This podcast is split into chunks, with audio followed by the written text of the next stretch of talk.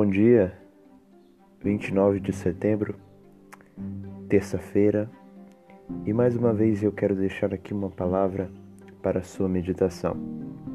O texto de hoje é Efésios, capítulo 2, verso 1, 5 e 6. Diz a palavra do Senhor: Ele vos deu vida, estando vós mortos nos vossos delitos e pecados e estando nós mortos em nossos delitos, nos deu vida juntamente com Cristo. Pela graça sois salvos. E juntamente com Ele nos ressuscitou e nos fez assentar nos lugares celestiais em Cristo Jesus. Eu quero dizer a você que é cristão que não foi você que escolheu a Deus, foi Ele que te escolheu. Não foi você que foi até Deus, foi Ele que foi até você. Como disse o famoso pregador Charles Spurgeon, eu achei que era eu que estava indo até Deus, mas Ele que estava vindo até a mim. E assim é a salvação. É um processo divino, não é um processo humano. É um processo que vem de Deus, é uma intervenção divina a nós, homens. O texto que nós lemos nos mostra que em nossa natureza nós somos incapazes de chegar a Deus. Em Romanos 3,11 diz que não há quem busque a Deus.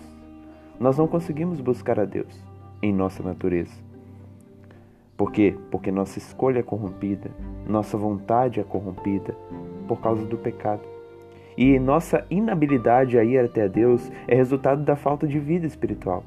Em nossa natureza, como o texto que diz, nós, somos, nós estamos mortos nos delitos e pecados, nos nossos crimes indionos, ofensivos aos olhos do Senhor.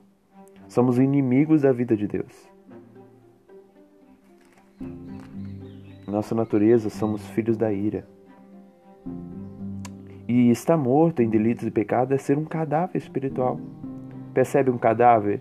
Ele não consegue se mover, ele não consegue se levantar, ele não consegue fazer nada. Está morto. Assim nós somos, em nossa natureza caída, um cadáver espiritual. A menos que Deus nos dê vida, nunca conseguiremos ir até Ele para sermos salvos.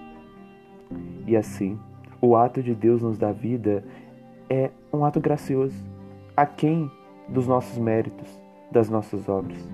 Por isso que a palavra diz: pela graça sois salvos. E o que é essa graça? A graça é um favor imerecido em lugar da ira merecida. Por estarmos mortos em delitos e pecados, merecemos ser lançados de vez ao inferno. Mas Deus nos dá vida, nos ressuscita espiritualmente, para que assim nós possamos ser salvos e desfrutar das bênçãos na união com Cristo. O versículo 6 diz: E juntamente com Ele nos ressuscitou e nos fez assentar nos lugares celestiais em Cristo Jesus. E aqui eu quero lembrar você, lembrar-nos de que se hoje estamos salvos na presença de Deus, foi porque Ele nos ressuscitou espiritualmente.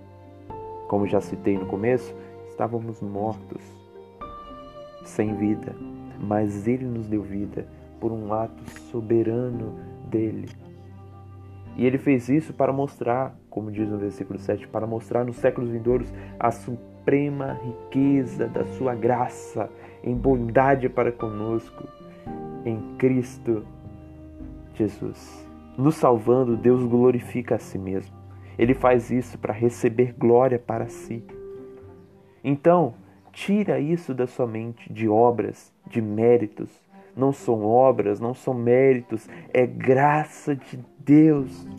É graça, é graça, é graça, é graça. Que assim possamos abraçar essa graça e saber que nós somos levados à vida pelo Espírito Santo, não pelo nosso intelecto, não pelo nosso QI, mas o Espírito Santo nos vivifica. O Espírito Santo. Porque pela graça sois salvos, mediante a fé.